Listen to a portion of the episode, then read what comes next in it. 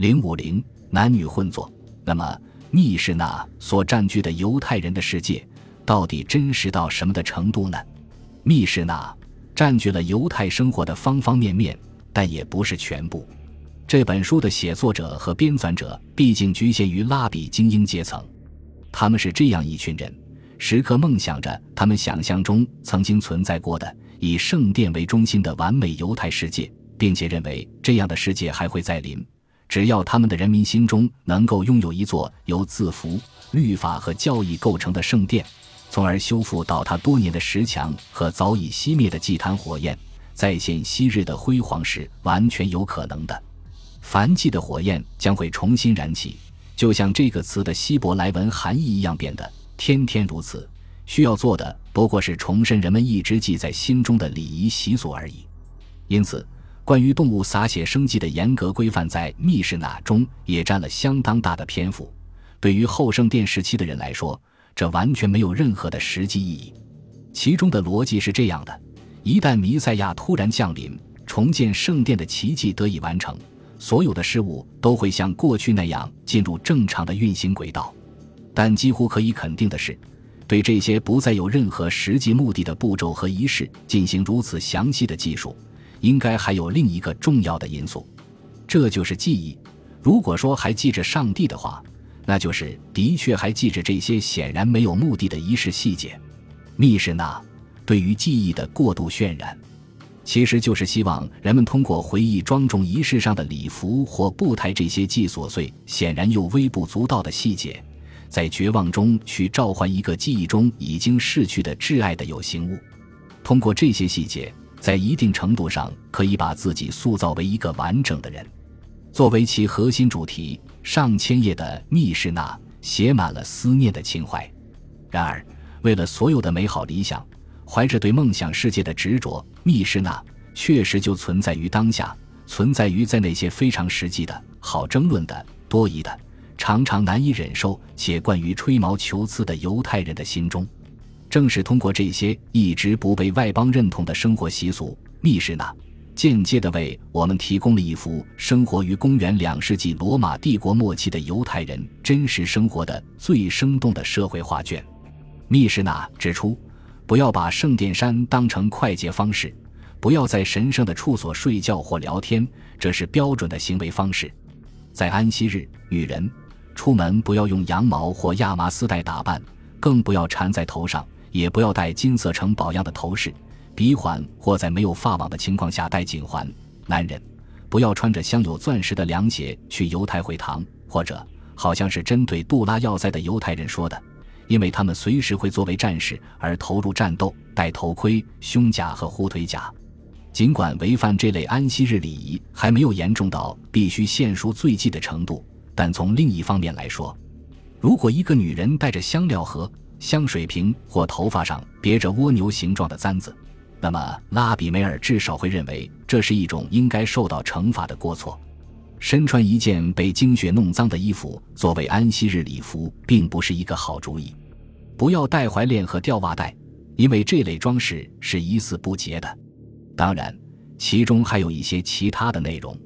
在这部煌煌巨著中，除了犹太人的生活守则以外，还有个东西像一个巨大的幽灵一样飘荡在真实生活之上，而这个似是而非的东西，就是圣殿本身的幻想。密室那的作者们不可能直接了解真实的生活，尽管他们的祖父母甚至他们的父母都或许体验过这样的生活，但他们有时所写的内容，却好像他们仍然经历着犹太人的主流生活一样。这本书的大部分内容关注的是动生祭和谷物素祭这类令人惊愕而又非常深奥的问题，好像这样的圣殿献祭仪式一直按部就班地进行着。什么样的污点会使一只动物被从生祭仪式上排除呢？书中一开始就提到了一头患有隐高症的公牛。什么样的污点会让一个人失去在圣殿中主持仪式的资格呢？头长得像萝卜的男性肯定要排除。另外还有他鼻子的、菜花耳的，甚至有点残酷、秃顶的，都得要排除。那么什么是秃子呢？从一只耳朵到另一只耳朵之间没有一绺头发的人，所以密室那，想象出一批秃顶的男人焦急地排成一列长队，等待立伟人目测庞佛罗马人焚毁圣殿这场灾难，从来也没有发生过。更加温馨的是，作者俨然回忆起了为圣殿四祖完成的十大奇迹：女人永远不会流产，作为祭品的肉永远不会变质，苍蝇永远不会出现在屠宰间里，大祭司在赎罪日之夜永远不会梦遗。大雨永远不会浇灭祭坛上的火，狂风永远不会吹散祭坛上的烟，祭台上的无酵饼永远不会变质。一群人站在圣殿里时显得很拥挤，但当他们膜拜时，身边就会出现足够的空间。蛇和蝎子永远不会咬进入或住在耶路撒冷的人，而最大的奇迹就发生在朝圣期间，永远不会没有地方住。从来没有人会对他的同胞说：“这个地方太挤了。”我在耶路撒冷根本找不到地方住，如何凭想象和记忆重建耶路撒冷呢？这才是使命所在。单单靠这一串串字符就能做到吗？这似乎一度曾经是正统犹太人的答案。如今，由于发现了杜拉要塞，我们才知道密密麻麻的字符配上色彩鲜艳的画面作为补充，不仅十分和谐，并且可以进一步发挥出字符的力量。这两种记忆和保存拖拉的方法不仅并不矛盾，实际上还相得益彰。我们已经对上处于成型期的犹太教已经形成了一种习惯的看法，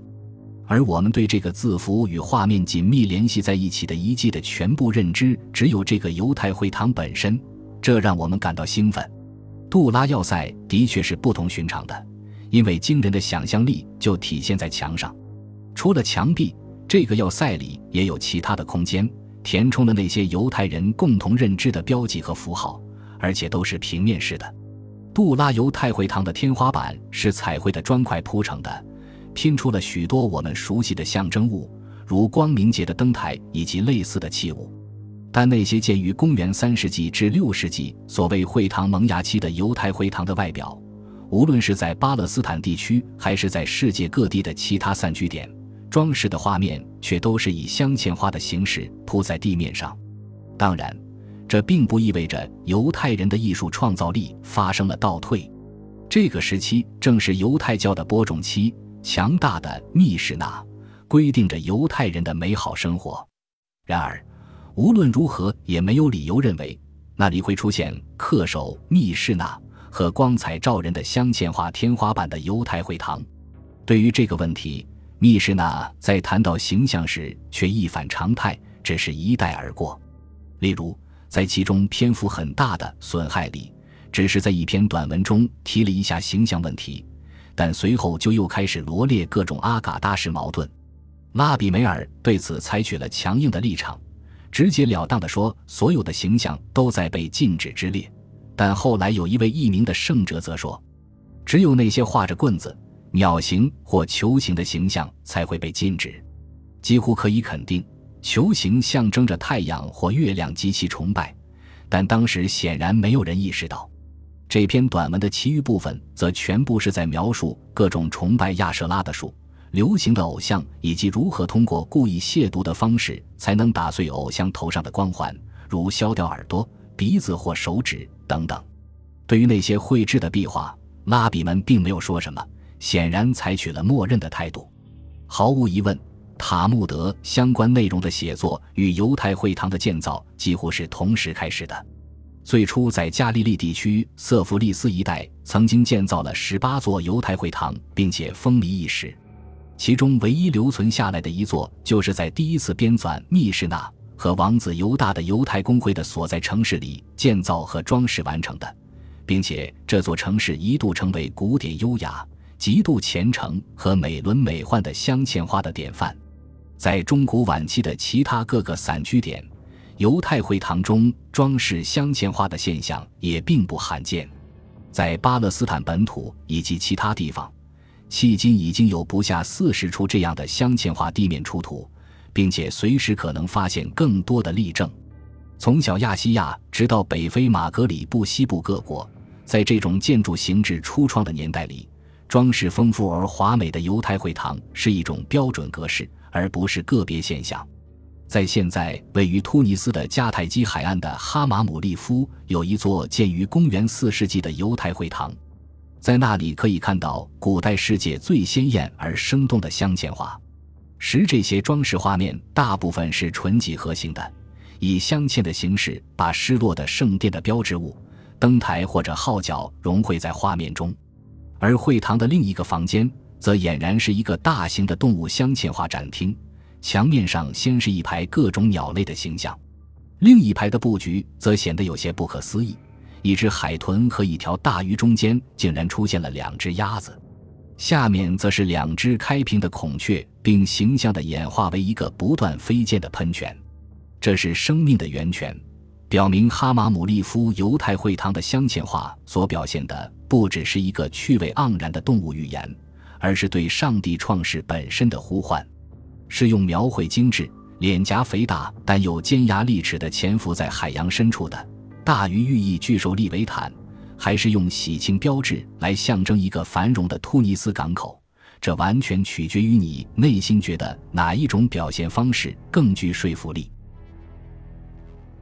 本集播放完毕，感谢您的收听，喜欢请订阅加关注，主页有更多精彩内容。